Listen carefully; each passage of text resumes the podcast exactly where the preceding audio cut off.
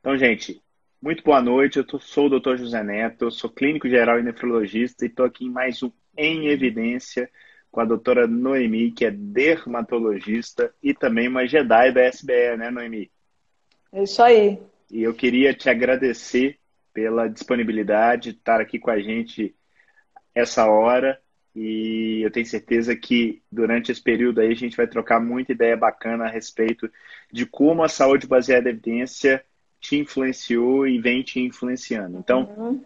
queria começar, além de te agradecer, pedindo para você se apresentar e passar um pouquinho do seu background para a gente. Olha, eu que agradeço o convite, estou muito honrada. É, nesse lugar onde eu estou já passou muita gente, muitos profissionais assim de alto gabarito, né, fora de série. Por isso que você está então, aqui. Estou muito honrada. É por isso que você está aqui. É... Então, agradeço o convite.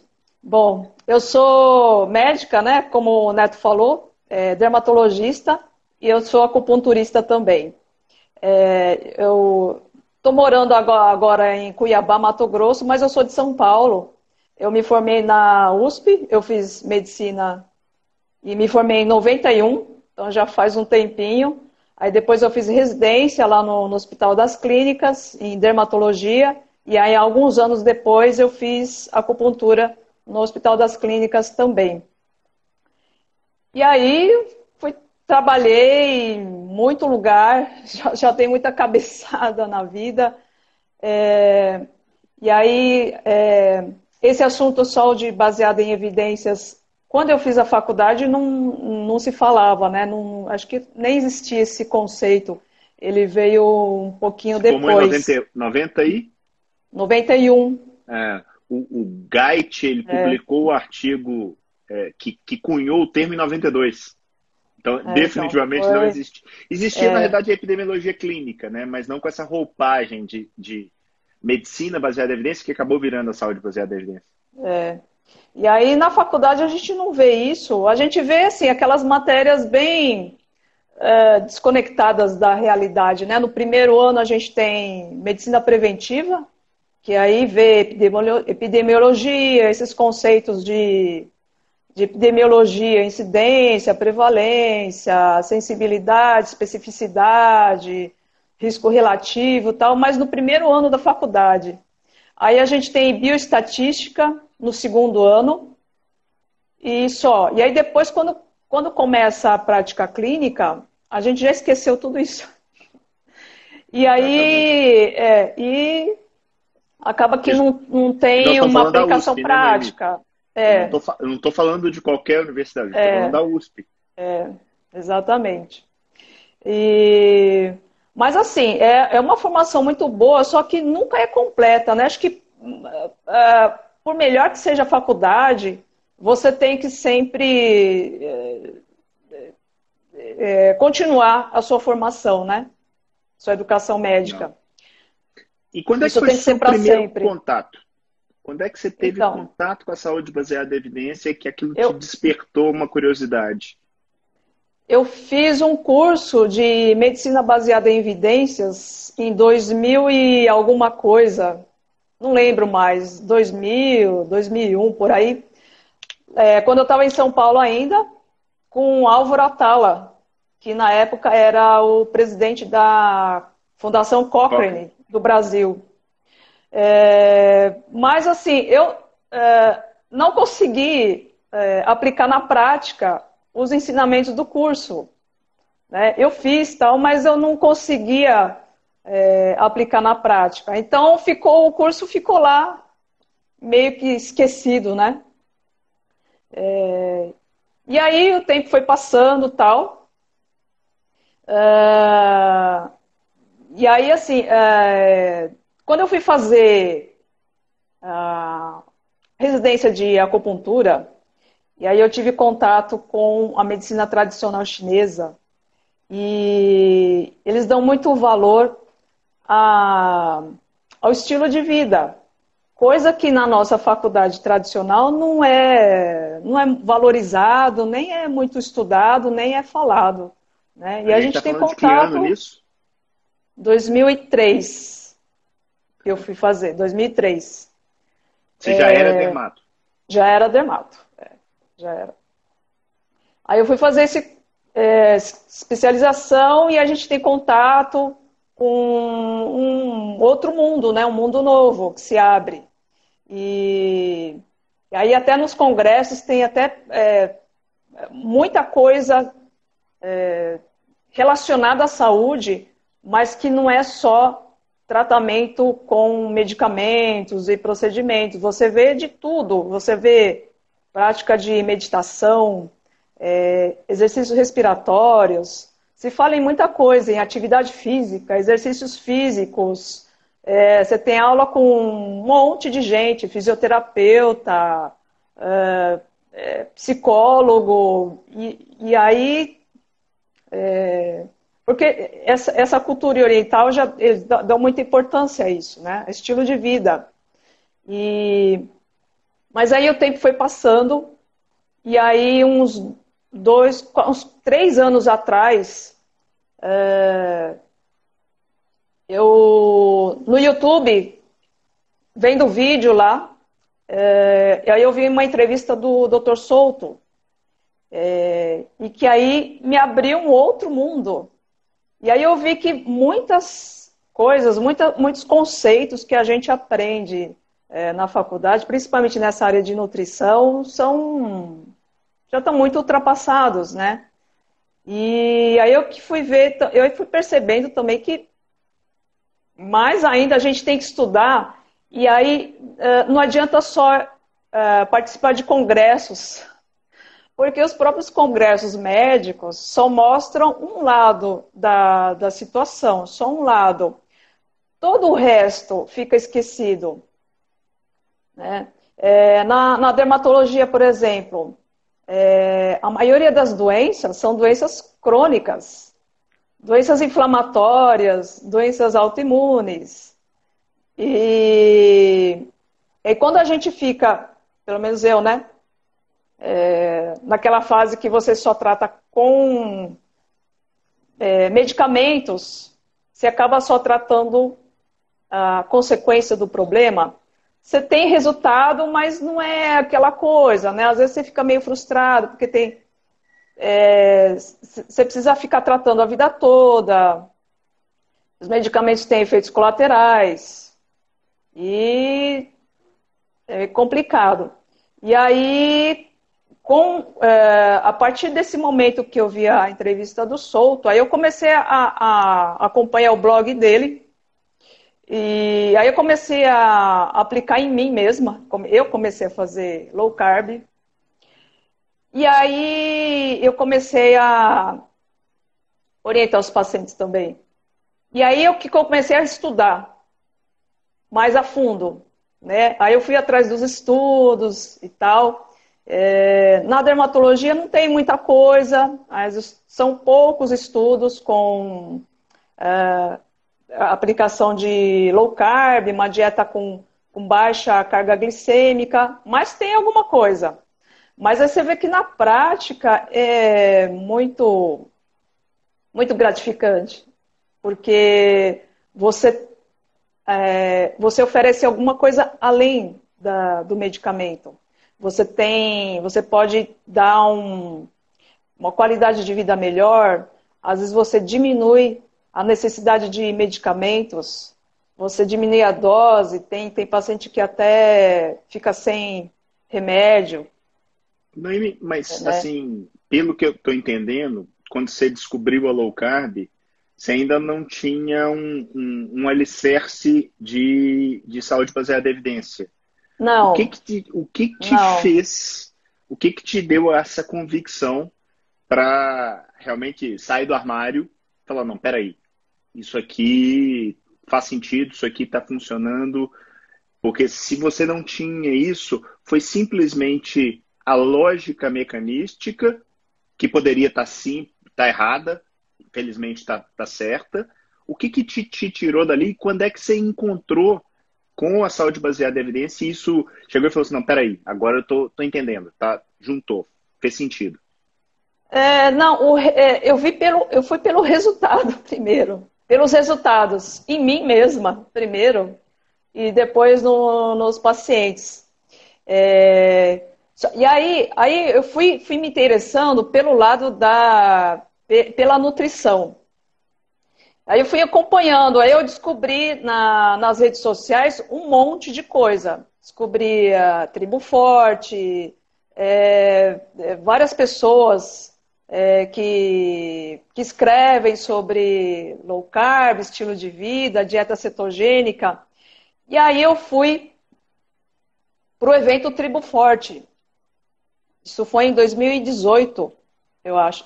É, 2018. E, e aí eu vi que, nossa, é, uma das palestras foi sua, mas, mas todas, todas são muito, uh, muito bem embasadas, né? Tem, as pessoas são muito, assim, fantásticas, palestras fantásticas. E, e aí, a partir daí que começou a virar a cabeça. E aí, quando surgiu o seu curso, aí eu fui fazer, ah, foi, acho que o ano passado, né? Sim. Ah, eu tenho que fazer, eu tenho que fazer esse curso. Aí eu fui fazer. E aí.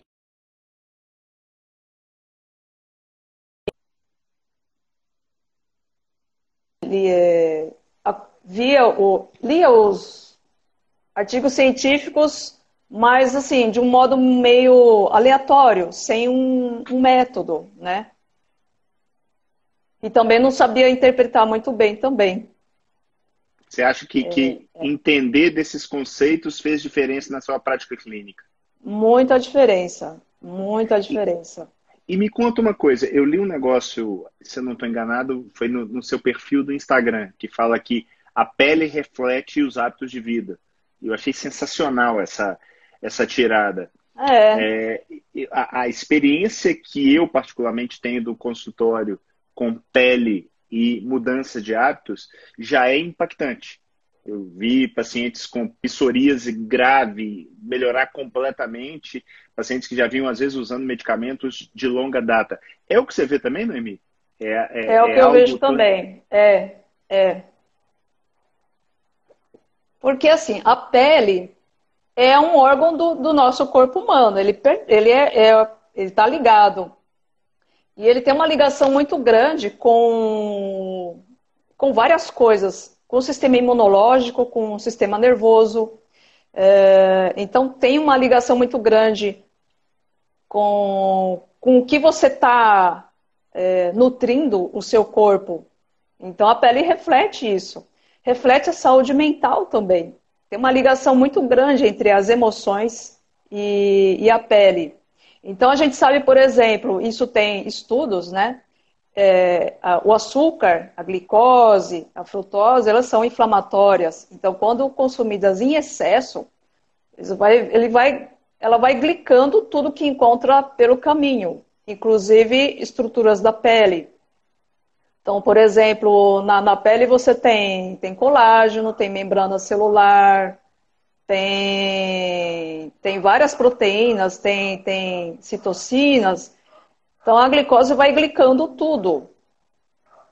E aí, é, essa inflamação ao longo do tempo vai mostrando suas consequências. É, piora as, essas doenças inflamatórias, como psoríase, piora acne, é, piora lupus, piora urticária, piora dermatite atópica, piora um monte de coisa. Isso a gente vê na prática, mas e tem alguns estudos também, embora não muito uh, robustos, mas tem é, na acne, tem para psoríase, por exemplo, não são, são assim, é, não são de, de uma qualidade muito boa, mas tem. Mas o que a gente observa na prática é isso. E eu acho tem o seguinte, Noemi, tem, tem, uma questão que, e, diferente de eu chegar e propor, por exemplo, um psoriático usar metrexate, com todos os seus riscos inerentes, eu estou propondo o sujeito comer comida, né?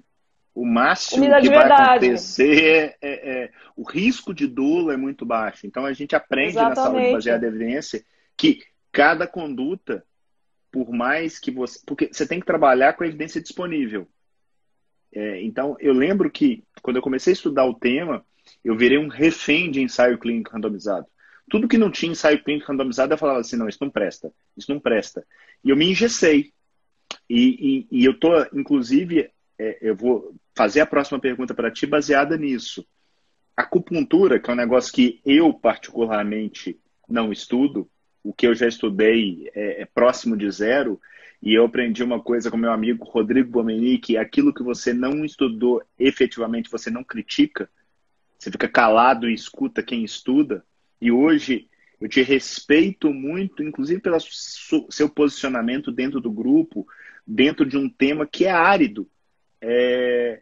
Como é que hoje, com o olhar da saúde baseada em evidência, você olha de forma crítica para a acupuntura do ponto de vista é. assim, ó, o que tem de evidência é isso, e eu continuo fazendo com sabendo dessas limitações, porque eu vejo isso. Qual, qual que é o seu ponto de vista? Passa para o pessoal, por favor.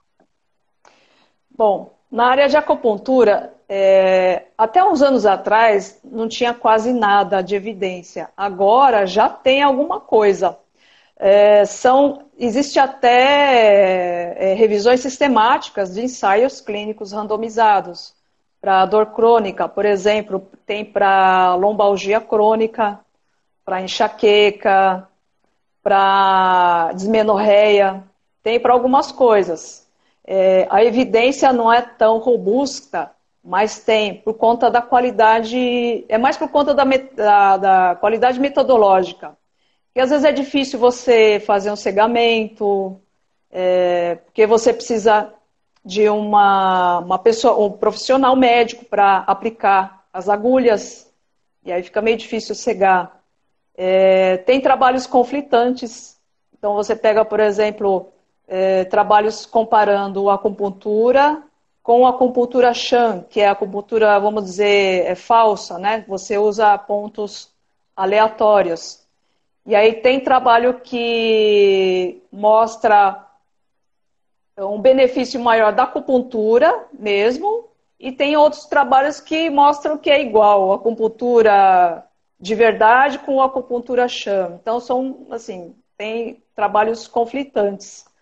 Mas, é, embora a qualidade dos trabalhos é, não permita uma evidência muito forte, eu continuo fazendo. É, bom, eu tenho um conflito de interesse enorme porque eu adoro, eu gosto muito do, e é muito gratificante.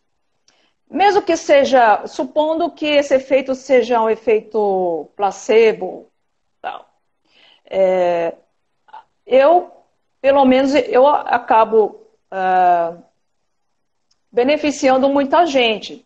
Tem muito paciente que chega com dor crônica, e às vezes o paciente tem anos, há anos, já passou por um monte de médico. Aí cada um vai trocando a fórmula de analgésico com anti-inflamatório, com é, às vezes antidepressivo, relaxante muscular. E o paciente está lá, não melhora, não melhora, não melhora. Já fez um monte de tratamento, já fez infiltração com corticoide, já fez não sei o quê, já fez cirurgia e não melhora. E aí ele fala assim, ah, eu vou tentar acupuntura, assim. É, é a última tentativa que eu vou fazer. Depois eu desisto. Se não funcionar, eu vou desistir. E tem muitos pacientes, não são poucos, são muitos pacientes que melhoram. Às vezes você não consegue resolver totalmente a dor, mas a dor diminui a intensidade de modo que você consegue melhorar a qualidade de vida dele. Ele começa a fazer coisas que ele não conseguia fazer. Tudo bem que é um tratamento crônico. Você faz uma sessões de acupuntura, dali a pouco ele vai ter que voltar a fazer também. Mas é aquilo que você falou, o dolo é muito baixo. É, quando é feito por um profissional médico habilitado, o dolo é muito baixo. Então compensa você, mesmo com evidência baixa, você continuar fazendo, porque tem um, um grande número de pacientes que vai se beneficiar com isso. Né? É, tem muito paciente que, que eu trato E às vezes eles demoram anos para voltar. E aí quando eles voltam, ele fala assim: Olha, eu passei bem todos esses, esses anos, agora que ultimamente que está voltando a dor. Então. Eu vou te falar, Noemi, eu vou te falar que o que eu acho mais belo no seu discurso é você entender das limitações que existem dentro das evidências e saber trabalhar isso de forma crítica. Isso, para mim, assim, é, é, impagável. Quando eu, eu lembro perfeitamente, há uns dois, três meses atrás, a gente discutindo sobre isso no, no, no, no nosso grupo de Jedi, e eu comentei com o Guilherme, eu falei, olha, o posicionamento da Noemi é de gente que subiu um patamar.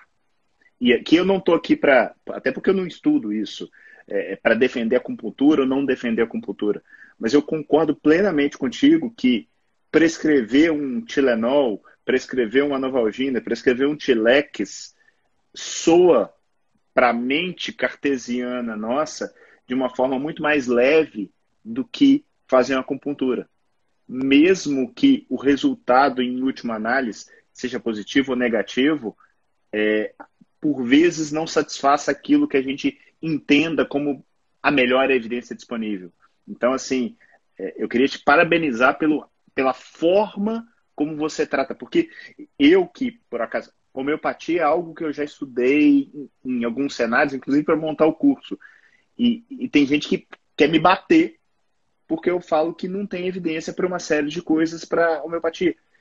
Eu não estou negando o resultado de alguém que melhorou, mas se isso foi retorno à média, se isso foi placebo, cara, que bom que melhorou. Mas a, a forma de você se posicionar é de uma, de uma profissional de outro patamar não é de uma profissional que simplesmente faz porque acha, porque tem fé, porque acredita e porque é assim e acabou. Então, parabéns, sabe? Muito bacana. Estou aprendendo com vocês. Você, grupo, o grupo Jedi. Muito, muito legal mesmo. É. E, e, me conta uma coisa. Agora me surgiu essa dúvida. Poxa, você, você divide aquela coisa assim, você faz uma parte do seu dia a dia acupuntura, uma parte da sua vida é, dermato, e mais, aí eu vou te, é até uma provocação. Você acha que depois que você passou a se preocupar mais com hábitos de vida, a acupuntura passou a ter mais resultado? Oh, bom, primeiro, uh, meu atendimento é tudo misturado, né? Vem gente com dermatologia, vem gente fazer acupuntura, é tudo meio misturado. É, e às vezes até pacientes com uh, que vêm procurar para resolver um problema dermatológico, às vezes eu indico acupuntura também para para complementar o, o, tratamento, né? É, o que eu percebo, assim, é, depois de, de aprender, de, assim, de começar a aprender, né? É, é que a gente acaba meio que é, voltando a ser um médico generalista, de certa forma você aplica tudo. Você, é, você vai tratar um paciente é, com problema dermatológico, por exemplo, você combina tudo é, dentro do que cabe na situação e dentro do que o, o paciente aceita. Então você vai, você faz, é, você prescreve medicamento, mas aí você fala, olha, se você mudar a alimentação, tirar comida ultraprocessada, tal, você vai melhorar também. É, você pode fazer acupuntura também, porque vai melhorar o estresse, a ansiedade, vai, isso vai ajudar a controlar melhor sua doença. É, e outras coisas também. É, é sei lá, toma um pouquinho de, de sol por dia, é, você tem que fazer alguma coisa para manejar o estresse, talvez é, uma yoga, meditação, o que for. É, então, assim, é, até uns anos atrás, é, era meio separado. Agora, eu percebo que meio que está juntando tudo, né? Você faz uma coisa só. Né? É, Você eu, eu, acaba tratando o paciente de uma forma mais, assim, mais eu global. Tenho, eu tenho a mesma impressão que você, Noemi. Eu que sou nefrologista e acabo tendo muito mais esse apelo clínico, mas nos últimos 5, 6 anos, onde eu passei a, não só estudar mais, como aplicar mais hábitos de vida dentro da minha prática clínica, nitidamente você, literalmente, às vezes você mira um bicho e acerta três. Porque isso tudo que você falou, né? Alimentação, hidratação, sono, movimento, saúde mental. É, eu até me. Assim, acaba sendo uma provocação para ti, mas assim, será que não é isso que está fazendo o resultado final maior até do que a acupuntura especificamente? É, pode ser. É, não, não, não sei também, mas o fato é o seu conjunto da obra dá resultados que eu falo que o fim do meu dia é muito mais feliz do que há cinco, seis anos atrás, porque eu vejo que eu realmente consegui, de uma certa maneira, melhorar a vida daquelas pessoas que passaram por mim. Né? Ô, Noemi, é. deixa eu te perguntar uma coisa, uma dúvida, né? Eu tenho uma. Uh, eu até vi a doutora Silvia aqui, que é uma grande amiga dermatologista, é inclusive dermatologista da minha esposa.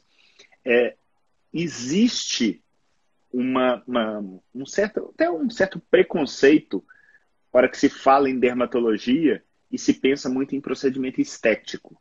Nada contra quem, quem quer fazer procedimento estético e tudo mais. É, você tem esse hábito, você faz isso na sua prática clínica? E se sim, existe para essa inúmera gama de, de possibilidades que tem, de aplicações e tudo mais, é, evidência científica de alta é, de alto impacto para isso ou não? É basicamente na base do observacional e, e, e torce para dar certo? É, não, eu não faço tratamento estético. Eu trabalho com uma colega minha, uma parceira que faz, a Débora. Ela faz muito bem. É, mas então, eu não sei, eu não sei te falar se tem evidência porque eu não, eu não estudo isso, eu não faço, eu não estudo. Mas a minha colega que faz, ela fala que tem, tem evidência científica sim. Mas eu, particularmente, eu não, não estudo. Então, eu não sei. Hoje, hoje você faz basicamente dermatologia raiz. É. é aquela coisa dermatologia de... clínica. Entendi. E dentro da dermatologia clínica que você faz, como é que você hoje enxerga a literatura médica em relação ao que você via há um ano, um ano e pouco atrás? É, essa, essa visão da saúde baseada em evidências te ajuda a ter uma visão bem mais é, crítica, né? É, e a gente aprende a, a interpretar e tem um outro olhar mesmo para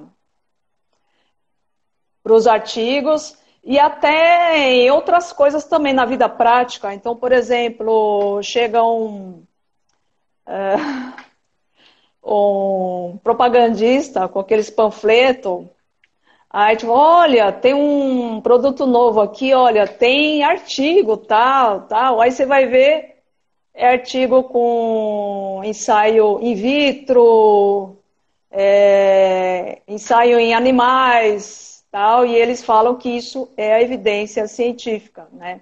Então, a, quando você estuda a SBS, aprende a, a separar essas coisas e dar o seu devido valor para cada coisa.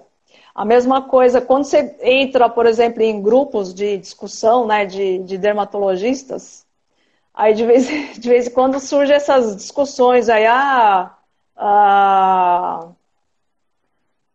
como é que chama aquele antihipertensivo lá? Clorotiazida? Causa câncer. Causa câncer. E aí aquela discussão, tal. E aí se, se vai parar, e o que, que, que a gente vai fazer, se o paciente é, é hipertenso, não sei o quê. Aí você vai ver o artigo, é um estudo observacional, então, assim, é, você é, você tem mais crítica para saber valorizar ou não e o quanto que você vai mudar a sua conduta ou não, né, frente a... E, e eu acho que tem uma coisa, Noemi, que as pessoas têm uma certa dificuldade de aceitar, que, que é a incerteza e a, uhum. o risco inerente qualquer conduta que eu tomo na minha vida, isso não é só na prática clínica, ela tem um risco inerente. sair de casa pode significar ser assaltado, ser sequestrado, ser até morto. Nem por isso você deixa de sair de casa. Então, hora que você prescreve uma medicação, um tratamento, você tem que levar em conta essa questão de dolo versus benefício uhum. e talvez enxergar, porque as pessoas tendem a olhar para supervalorizam o potencial benefício e subvalorizam o potencial dolo. O dolo. Né? Então, é. eu acho que é, e é engraçado, eu estudo saúde baseada em evidência tem, putz, 15 anos mais ou menos. É, a ficha vem caindo ao longo do tempo e de repente você vê assim, cara, a coisa parece ser muito mais simples do que parece. Será que realmente o, o, a regra de Pareto de, de do 80-20, será que não está nos hábitos de vida? E o AS, a estatina, o IECA, o imunossupressor, será que ele não entra muito mais como um coadjuvante e a gente está, nos últimos anos, tentando colocá-lo como protagonista? É essa a impressão que, que fica para ti também? É essa impressão. Sabe que é, eu percebi ultimamente é, que eu estou prescrevendo cada vez menos remédio, cada vez menos coisa.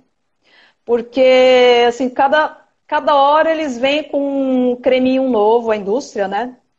Ah, vem com um creminho novo, um negócio novo, uma loção, e aí você vai ver, no fundo, eles só mudam uh, o marketing. É, agora está na moda microbioma, microbiota da pele. Então, todo produto velho vem com uma roupagem. Não, agora que é, é porque é, é um prebiótico. É não sei o quê. Sendo que é o mesmo medicamento. Às vezes é o mesmo creme. o que importa é a pele vai ficar boa ou não vai ficar boa, né? É, eu não quero é. saber se a bactéria está comendo alguma coisa ou não. Eu quero saber é. se a pele vai ficar boa. Né? É. é. impressionante como que a gente se apega a mecanismo. É. Então, assim, tem gente que vai gostar de passar um milhão de cremes e produtos e faz um ritual. Tudo bem, mas que precisar não precisa. Né? Como é que você vê o você... sol, Noemi? O sol é assim, talvez... é, o sol é sol na medida. O que é, o que faz mal são os extremos. Ou não tomar sol nenhum, ou tomar sol em excesso. Porque você precisa de um pouquinho de sol para você ter saúde, para você sintetizar vitamina D, para melhorar seu humor, você pode fazer seus passeios ao ar livre, brincar, né, ter lazer. Uh, porque a saúde mental é, é muito importante também para a saúde. Né? A gente vê agora essa prisão domiciliar que a gente está vivendo, o quanto isso vai impactar, porque as pessoas ficam trancafiadas em casa, aí tem os ditadores, prefeito ditador aí que manda todo mundo ficar em casa. É, e isso prejudica, né? E aí o, o outro polo também, é, o, o, excesso de sol é que é um, também é um, é um fator de risco para melanoma, por exemplo, essas queimaduras solares intensas é, que são um fator de risco para melanoma, né? É, e assim, o, não tem nada provando que essa, essa pequena dose diária de sol vai fazer mal. Eu acho que é até benéfico por, por conta dessas, dessas coisas. Você vai sintetizar vitamina D, é, né? é bom para a saúde mental. Você tem, assim, eu sei que essa evidência talvez não exista, pelo menos a minha impressão do que eu já estudei é essa mas o que, que seria, a partir de qual momento seria excesso? E até você mais pragmático. A partir de que momento a gente tem que começar a passar protetor? É, é, não tem uma, uma resposta para isso. Eu também nunca li nada, é, assim, não tem uma dose exata. É, o que a gente sabe, assim, é, Existe uma coisa que chama dose eritematosa mínima. que é, é, o, é o tempo é, em que você pode ficar no sol é, até, é, é, até se queimar, vamos dizer assim. É, a dose eritematosa é, é, quando começa a ficar vermelha a pele. Esse tempo que você aguenta ficar com a pele normal, sem se queimar, sem ficar vermelha, é a dose eritematosa mínima. E eu acho que isso é um bom parâmetro para a pessoa saber, porque quando começa a ter eritema, vermelhidão, é porque já está inflamando a pele. Né? É, e aí acho que isso é um parâmetro bom. Agora, o protetor solar é, é outra questão aí, né? É, quem está preocupado com é, o lado estético, é, de, de não ter mancha, ou quem está fazendo algum tratamento tal, eu acho que pode passar um protetor solar nessas áreas mais, é, mais suscetíveis rosto, pescoço, dorso das mãos. E faz seu passeio, sua caminhada matinal, 10, 15 minu minutos que seja, todo dia. Agora, tem algumas é, pessoas que têm doenças de pele que aí é contraindicado mesmo tomar sol, né? Porque é desencadeado pela radiação ultravioleta. Então, por exemplo, pacientes com lúpus eritematoso sistêmico, por exemplo, é, algum, algumas urticária solar, alguns, algumas doenças específicas aí, aí é contraindicado mesmo. Né? Noemi, a, a snap.cmmg perguntando assim, quando saber se estou com deficiência de vitamina D? E aí eu vou mais além. Eu queria que você explorasse um pouquinho o conceito de desfecho clínico e desfecho substituto ainda falando da vitamina D, o William Lazar está falando assim, ó, há estudos que mostram que os níveis de vitamina D parecem estar muito mais atrelados à alimentação do que à exposição ao sol, certo? Então, eu queria que você falasse um pouquinho a respeito da vitamina D, da sua importância, mas do ponto de vista de saúde baseada em evidência, essa tara por, pelo desfecho substituto em detrimento do é. desfecho clínico. É, a dosagem de vitamina D é um desfecho substituto que é o resultado de um exame, é uma dosagem. É, isso não necessariamente tem a ver com a, a saúde, se a pessoa está bem, se vai ficar, se é saudável, se ela vai morrer mais, se vai ficar mais doente, que é o desfecho clínico. Né? É, quanto a, aos níveis normais, isso é uma, uma discussão, né? Não se tem um, um, um consenso. É, parte da vitamina D é formada pela exposição da pele ao sol, por conta da radiação ultravioleta B, que vai transformar um, um precursor que tem na pele na vitamina D é, ativa. E parte vem pela alimentação. É, agora, isso também depende de várias outras coisas. É, depende, por exemplo, da saúde intestinal. Se ela tiver muito, com muita desbiose, vai também vai prejudicar a absorção né, de, de, vitamina D. Agora, qual que é a proporção exata? É, não sei.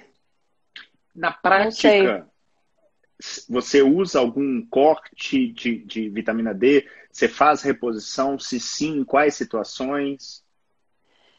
É, eu, eu particularmente, é, eu, eu procuro deixar a vitamina D num mínimo, assim, de pelo menos uns 30 a 40. É, mas aí, é, quando está muito abaixo disso, aí eu reponho um pouquinho. Quando está baixo, muito baixo, de, de 30. 30, por aí, 30, 40. E deixa eu ser provocativo. Por quê?